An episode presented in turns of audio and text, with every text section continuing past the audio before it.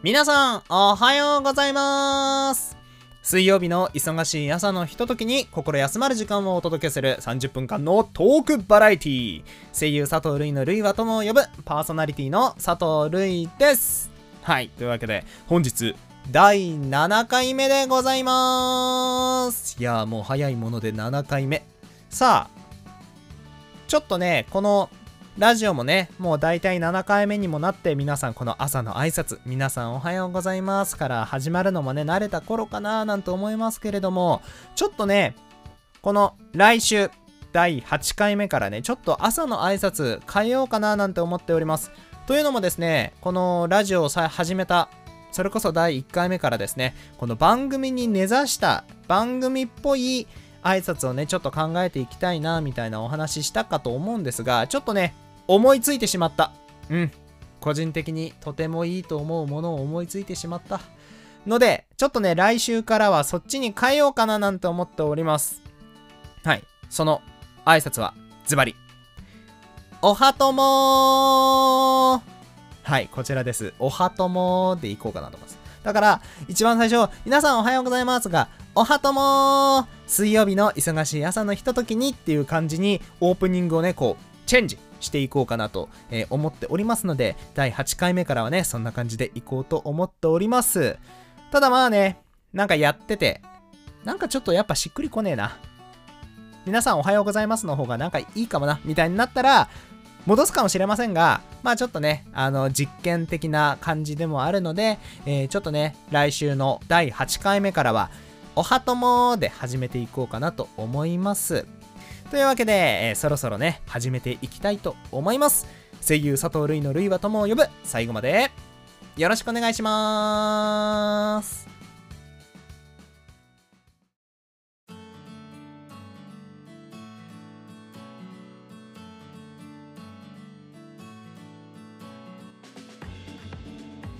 改めまして声優の佐藤類ですこの番組は僕佐藤類が水曜日の忙しい朝のひとときに心休まる時間をお届けするそんな30分間のラジオ番組です。僕と一緒にほっと一息つきませんか？ということで。いやなんかねちょっと先週から今週にかけてちょっと風邪をまたひきましてなんかそんな重いわけじゃない熱が出てるとかいう感じじゃないんですけどなんかね喉が若干痛いのとあとなんかこの鼻声な感じになってるので、まあね、先週とはちょっとね、また違った感じでお届けする今週回でございます。ね、まだまだ、えっと、なんか、あれなんでしょ？コロナなんかもまたちょっと増えてきたりなんだりしちゃってるっぽいので、まあね、あの、手洗いうがいを忘れないようにね、えー、しっかり、えー、風邪対策というか、病気のね、そういう対策しっかりしてい改めてね、しっかりしていこうかななんて思っておりますけれども、はい、というわけで、えー、先週に引き続き今週も人類推し活計画をね、どしどしやっていこうかなと思っておりますが、なんかね、先週の回を、こう、編集とかしながら聞いてたんですけど、ちょっとね、先週は喋りすぎましたね。うん。なんかオタクの良くないところ出てたと思います。この早口でまくし立てるように推しポイントを喋りすぎたなと若干反省。うん。ちょっとね、聞きづらかったかななんて思いますけれども。なので、今週はね、なるべくゆったり、ね、しっかり喋っていこうかなと思いますよ。ね、オタクの良くないところ出てしまった。早口で。早口でどうしても伝えたいことがいっぱいあったからね。なんか、早口で言っちゃったなーって感じがしますので、今週はゆったりとしっかりと、えー、推しポイントをね、お伝えできるように、えー、頑張っていこうと思います。というわけで、えー、それでは早速コーナーに移っていきたいと思います。人類推し活計画僕、佐藤類が個人的に最近気になっているものやずっと推していることについておしゃべりしていき、皆さんをオタクの沼に落としていくコーナーです。はい。というわけで、先週に引き続き今週も皆さんを沼に落としていく題材は、機動戦士ガンダムシードシリーズです。はい。というわけでね、え先週もの最後にもね、お伝えしていましたけれども、えー、機動戦士ガンダムシードデスティニー、今日はね、シードの、えーと、次の作品、2作目、続編であるガンダムシードデスティニーについてね、熱く熱く語っていこうかなと思っております。というわけで、えー、まずね、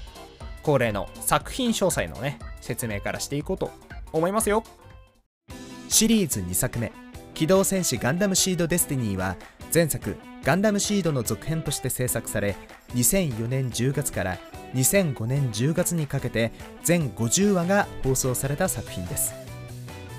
物語の舞台が宇宙世紀ではないガンダムシリーズ作品の続編作品がテレビシリーズとして制作されたのは本作が初でした。そんなガンダムシードデスティニーですが今年の1月26日よりシリーズ最新作劇場版機動戦士ガンダムシードフリーダムがデスティニー完結から20年越しに正統続編として公開されました。はい、というようなね、内容になっております。そうなんですね、この宇宙世紀、先週も喋りましたが、アムロとシャアがいた世界の宇宙世紀以外でのえ続編っていうのは、実はこのガンダムシードデスティニーが初めてだった。まさにね、この新時代を築くガンダムと作品としては、まあ、なるほどなという感じでございますが、それではですね、改めてこのガンダムシードデスティニーについてのあらすじもね、説明していこうかなと思います。コズミックイラ71年6月15日、大西洋連邦と欧部連合首長国によるオノゴロ島の攻防戦の中、主人公、シン・アスカは放たれた弾丸同士の衝突で発生した爆発で家族を失った。妹、マユが落とした携帯電話を握りしめ、彼は自らの非力さに絶望する。第二次ヤキンドゥーエ攻防戦の停戦から2年後、コズミックイラ73年10月2日、プラント最高評議会議長ギルバート・デュランダルとの非公式会談のため、心臓艦ミネルヴァの推進式の準備が進む L4 アーモリー1を訪れたカガリとアスラン。だがその最中、ザフト軍が開発した新型モビルスーツが何者かに奪取され、周囲は混乱に陥る。これを阻止すべくザフトの親衛艦ミネルヴァからも新型機インパルスが出撃。そのパイロットはプラントに渡りザフト軍に入隊したシンであった。はい。というようなね、内容になっております。はい。えー、今回もね、多分にネタバレが含まれておりますし、えー、これから喋る推しポイントや考察はあくまで僕、佐藤類個人の考えですので、えー、ご理解いただけますと幸いです。はい。それでは、え推しポイントね、喋っていこうかなと思うんですが、まあ、先週はがっつりガンダムシードのお話をして、もうそこでだいぶガンダムシードとデスティニは地続きの世界なので、まあそこの良さみたいなね、えー、ガンダムとはどういう存在なのかみたいなお話もさせていただいたので、今回はちょっとね、キャラクターにしっかりフォーカスしていこうかななんて思っておりますよ。まあどういうことかというと、このガンダムシードデスティニーという作品はですね、僕の一番最初に見たガンダムなんですね。で、その時からですね、実は推しキャラが変わっておりません。その推しキャラは、主人公、シン・アスカ。もう、シン・アスカ、親衛隊の一人としてね、ガンダムシードフリーダムが公開された時ね、ツイッターなんかでも結構、えー、ツイートさせていただきましたが、もうね、シン・アスカが大好きなんですよ。結構ね、デスティニーの頃は結構ね、シン・アスカのことをあんま好きじゃないな、みたいな人も見ることが多かったんですが、もうね、その時から僕は、シン・アスカは、本当にすごいやつなんだ。こいつは愛されるべき存在なんだって思ってずっと推してきた。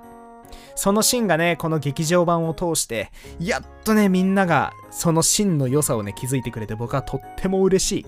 ね、誇らしい気分でみんなのね、ツイートなんか見ておりましたけれども、あ、ツイートじゃないね、ポスートですね、ポスートね。ポスートをね、見ておりましたけれども、というわけで本日はですね、えガンダムシードデスティニーの推しポイントは、もうね、推しキャラクターにフォーカスしていこうと思っております。で、えー、そんなね、僕の好きな推しキャラクターは、えー、今言いました、シン・アスカ。そして、えー、メインヒロインの一人であるルナ・マリア・ホーク。で、そのシンとルナの、えー、と、もう一人ね、同じ隊に所属しているレイザ・バレルの、この3人をね、主軸に押していこうかなと思うんですが、えプラスアルファもう一人。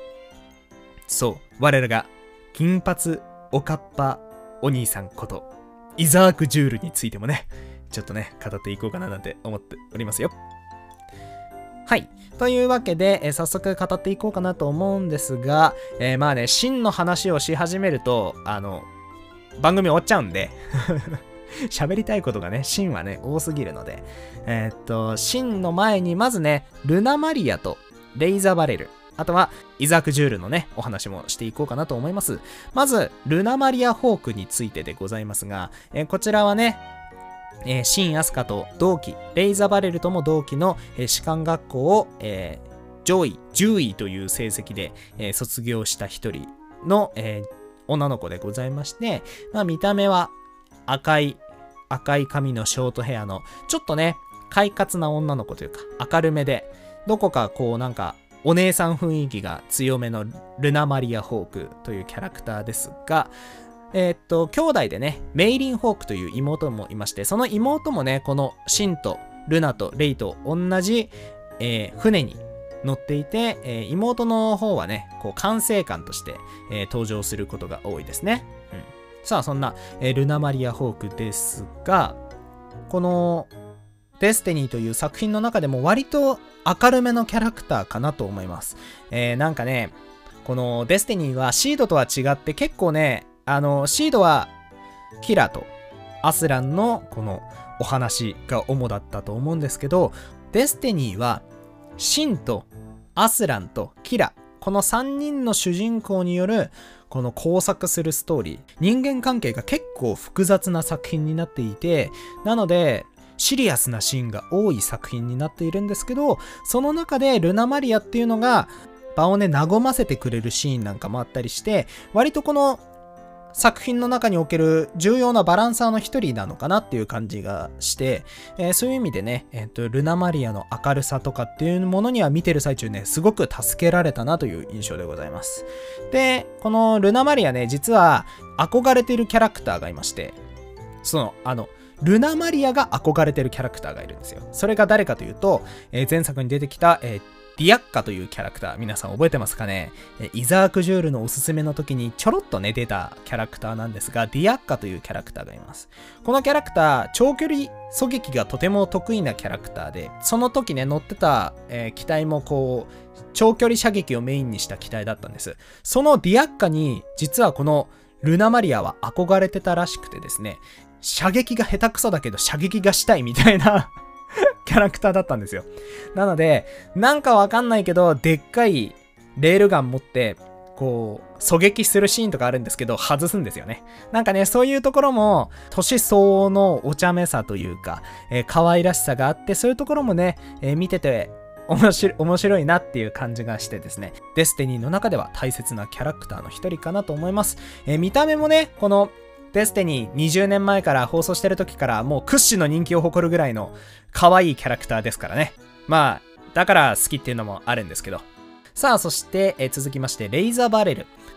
こう、シンは結構激情的なキャラクターというか、喧嘩っ早くて、えー、曲がったことが大嫌いな感じのシン・アスカと、明るいルナ・マリアと、えー、クールなレイザーバレルという感じで、そのね、3人でちゃんと綺麗に属性が分かれているんですが、さっきね、ルナ・マリアは、こう、みんなのある意味バランサーって言ったと思うんですが、このレイもね、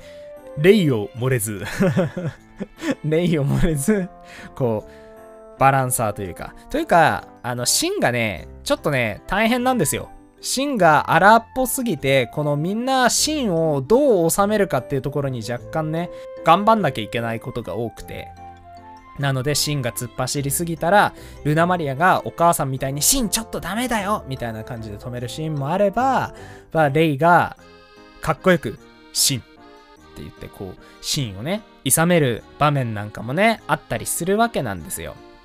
で、そういうところで、こう、同い年、この3人同い年なんですけど、その中でも、1個ね、抜きん出て大人っぽいというか、落ち着いた振る舞いを見せてくれるので、えー、そういうところでね、こう子供の時の佐藤類は、ああ、大人っぽくてかっこいいって思ったのをね、覚えてます。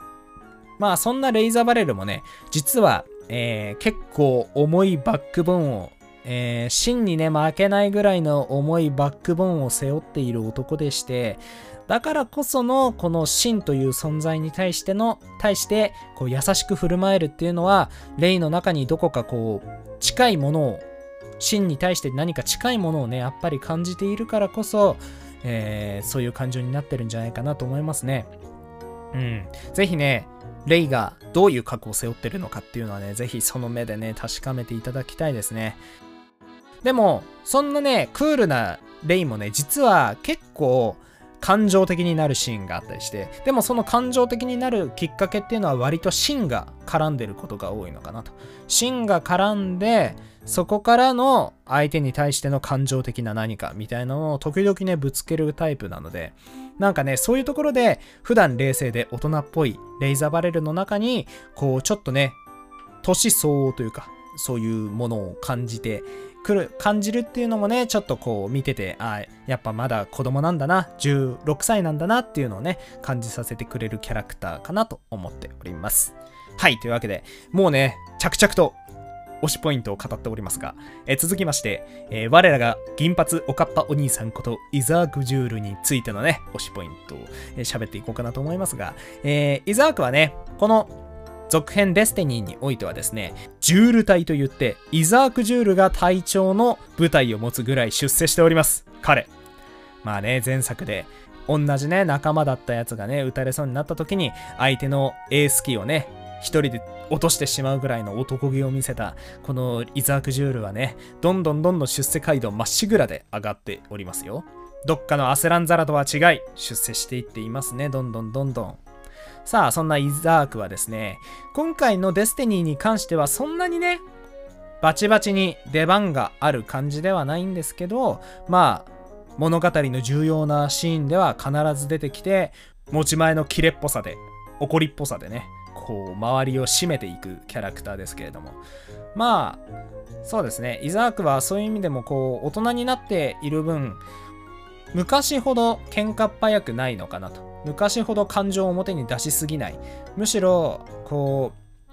大人としての振る舞いをとてもしているキャラクターなのかなと思います。どっかのアセランザラはね、頭ごなしに真のことを起こるっていう場面が多いんですが、このイザークはね、そういうシーンはなかなかなかったですね。むしろこう隊長としてしっかりとタイの規律を守れみたいなタイプの優秀な指揮官にどんどん成長しております。えー、この物語の終盤で、えー、地球連合が核ミサイルをね、大量にぶっ放すっていう、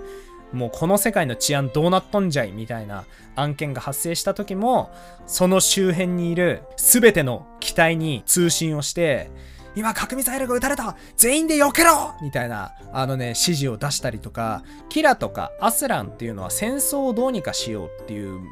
元ね動いてたりするんですけどイザークっていうのはその変わっていく世界の中でみんなが不幸にならないように動いているっていう感じがしてその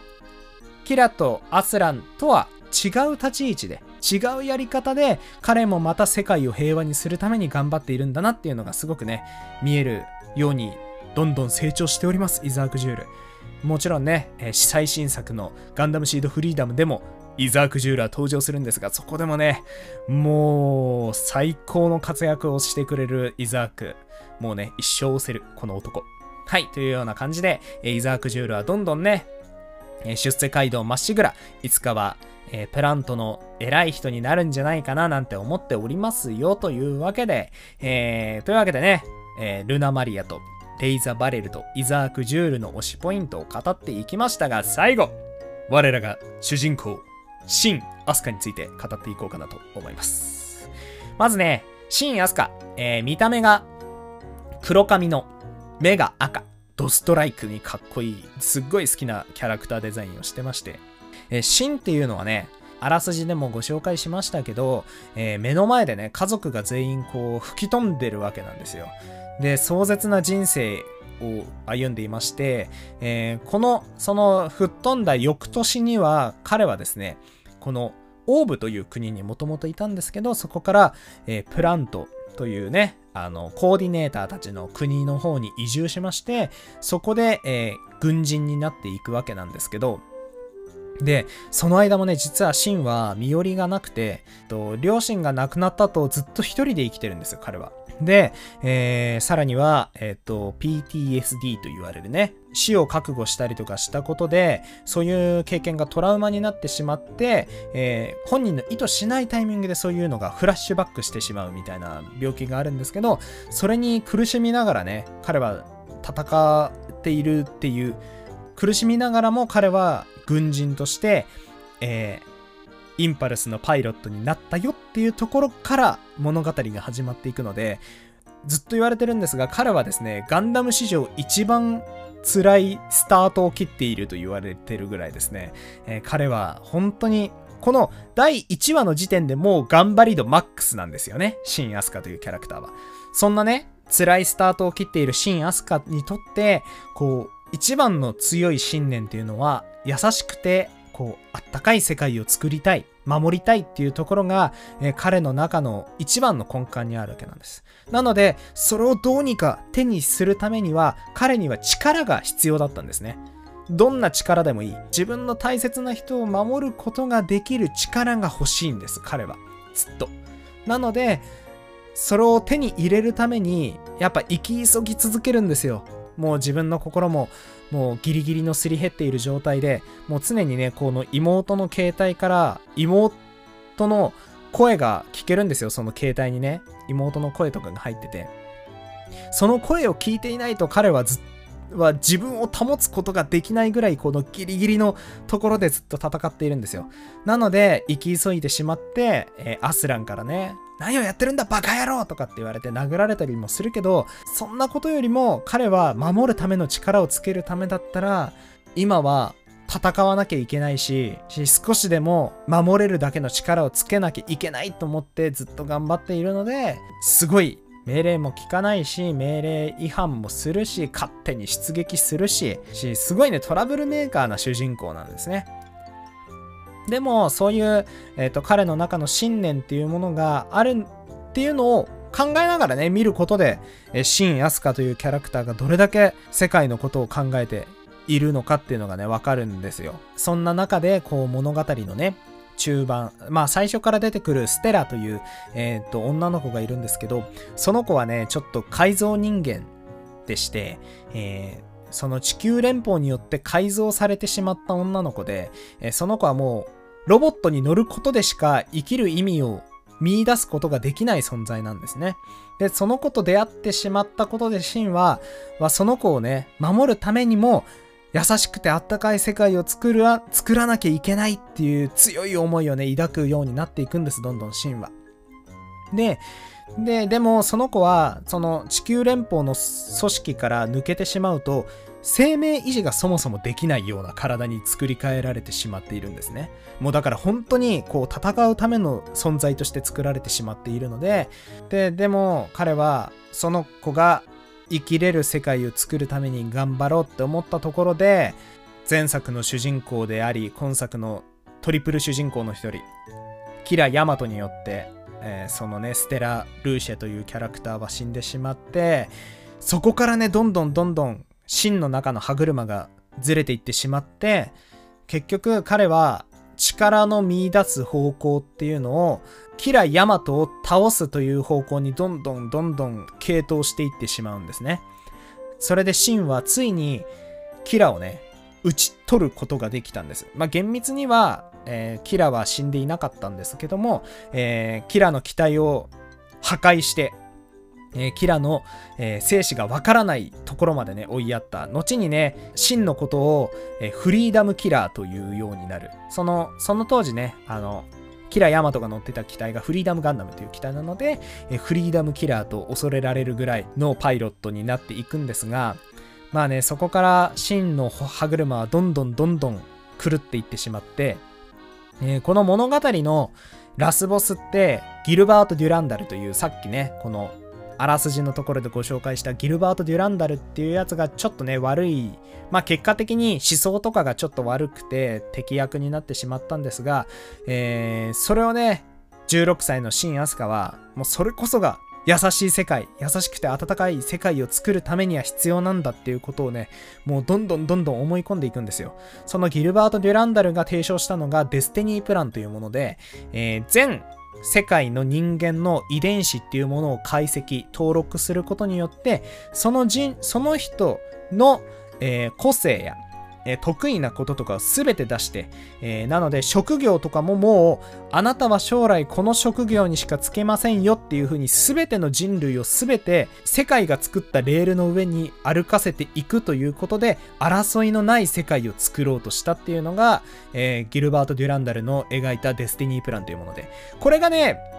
悲しいことに真の優しくて温かい世界にしたいっていうものとリンクしてしまうんですよ。だって結局そのデュランダルの言っていることっていうのはそうすることによって誰も傷つくことのないもう全員が決められた道を歩くしかないから歩くことで誰もひがむことがない誰も貶められることがないそして誰も競争しなくていいという世界にしようとしたわけですねそれをまあやっぱりここまでね様々な理不尽に苦しんできたシーンにとってはそれがね唯一のそこにしかもうね、彼はすがることができないぐらい、こうギリギリの状況だったわけですね。で、しかもそんな国のトップから、真は認められて、えー、ぜひ私を守るための剣となってくれみたいなことを言われちゃうわけですよ。そしたらさ、16歳の男の子が、それを聞いて、やだよ俺はあんたと一緒になんか行きたくないって言うわけがないんですよ。だって、自分の中の世界っていうのがどんどんどんどんこの病気のせいとかねいろんな外的要因とかによってどんどんどんどん真の中の世界が狭くなっていっているのにそこでやっと見えた光っていうのがこの国のトップからの言葉ですよ。そんなのたとえギルバート・デュランダルに洗脳する気がなかったとしても勝手に洗脳されてっちゃうって。うん。そういう風にどんどん真っていうものは自分でね、自分苦しい道をどんどん歩んでいくんですが、まあ最後はね、えっと、アスランとと戦うことで、その考えが間違っていたかもしれないっていうことや、えー、自分が本当に目指したい優しくて温かい世界っていうものが何だったのかっていうのをね、シンは最後、え理解して、オノゴロ島にあります、えー、石碑、家族が眠っている石碑のところで、えキラと初めて会ってそして2人で握手するっていうところで終わるんですがまあそこまで行くことで真っていうものは初めてこの自分の中の抱えていた思いであったり家族との思い出とかをやっとそこでこう自分の中で噛み砕いて消化することができた。なんかもうそういうのを見てると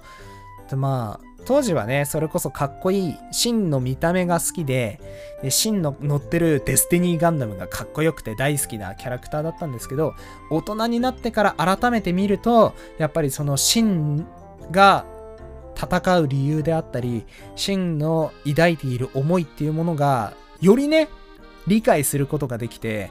僕はだから、子供の時は見た目で好きだったけど、大人になって内面がもっと好きになったキャラクターでしたね。だからこそ、こう、シン・アスカっていうものが好きだし、で、シン・アスカを支えてくれてるルナ・マリアとレイザ・バレルが好きっていうのも、やっぱりこの、シンをね、大切に思ってくれてるキャラクターなんですよ。作品、このガンダムシード・デスティニーという作品の中で、シンのことをここまで考えてくれてるのってこの2人しか出てこないんですよ。それ以外の人もなんか多分思ってはいるんです。でも、この2人ほど表に出してくれるキャラクターっていなくて、だからこそ見てる僕もシンと同じ目線で見てるっていうのもあってやっぱルナとレイは推しキャラクターだしそういうシンを守ってくれる大切なキャラクターだなと思ってずっと見てますね。はい。というような感じで、えー、シン・アスカについて、えー、語っていきましたがまだまだねこんなの触りですよ。こっからねたくさんいろんなこと、えー、シンのねこと喋っていきたいんですが、もうお時間が来てしまっているので、この辺にしようかなと思っております。こんな感じで2週にわたってお送りしてきました、えー、機動戦士ガンダムシードシリーズの推し活。いかがだったでしょうか？このね、2週間にわたって、えー、紹介させていただいて少しでもねガンダムシードという作品に、えー、興味を持っていただけたらとても僕は嬉しいなと思っております以上人類推し活計画でした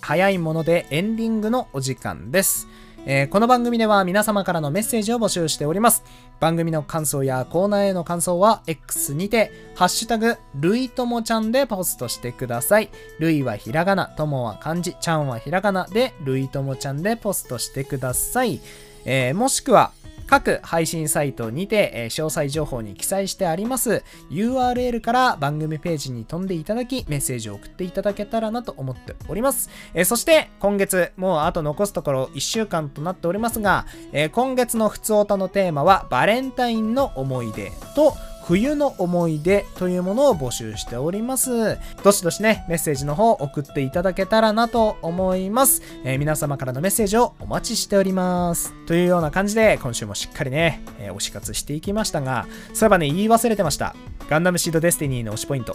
HD になる前のデスティニーの4つ目のオープニングがあるんです。これね、すっごいいい曲なの。その4つ目のオープニングなので、もう物語もね、終盤に差し掛かってる頃なので、その終盤の荒々しい雰囲気に対して、ケミストリーの歌声って、ちょっとね、アップテンポというよりはちょっとバラード調の感じのオープニングなんですけど、それがね、すごいマッチしてて、むちゃくちゃいいのよ。むちゃくちゃいいからね、ぜひね、それ検索して皆さんね、興味持ったら聴いていただけるとありがたいなと思います。ケミストリーの曲ですよ。というわけで、もう推し活終わったっつうのね。終わってもまだ喋り足りねえぜ。ぐらい僕の中のね、ガンダムシードデスティニーへの思いはまだまだたくさんありますので、ぜひね、見たらね、メール送ってください。そして、また僕に語る機会をください。よろしくお願いいたします。はい、というわけで、今週も残すところ、あと2日皆さんもね、元気に過ごしていきましょう。はい、というわけで、皆さんのお相手は、私、佐藤るいでございました。それでは皆さんまた来週お会いいたしましょう。今週も元気にいってらっしゃいこの番組は皆様のご協力でお送りいたしました。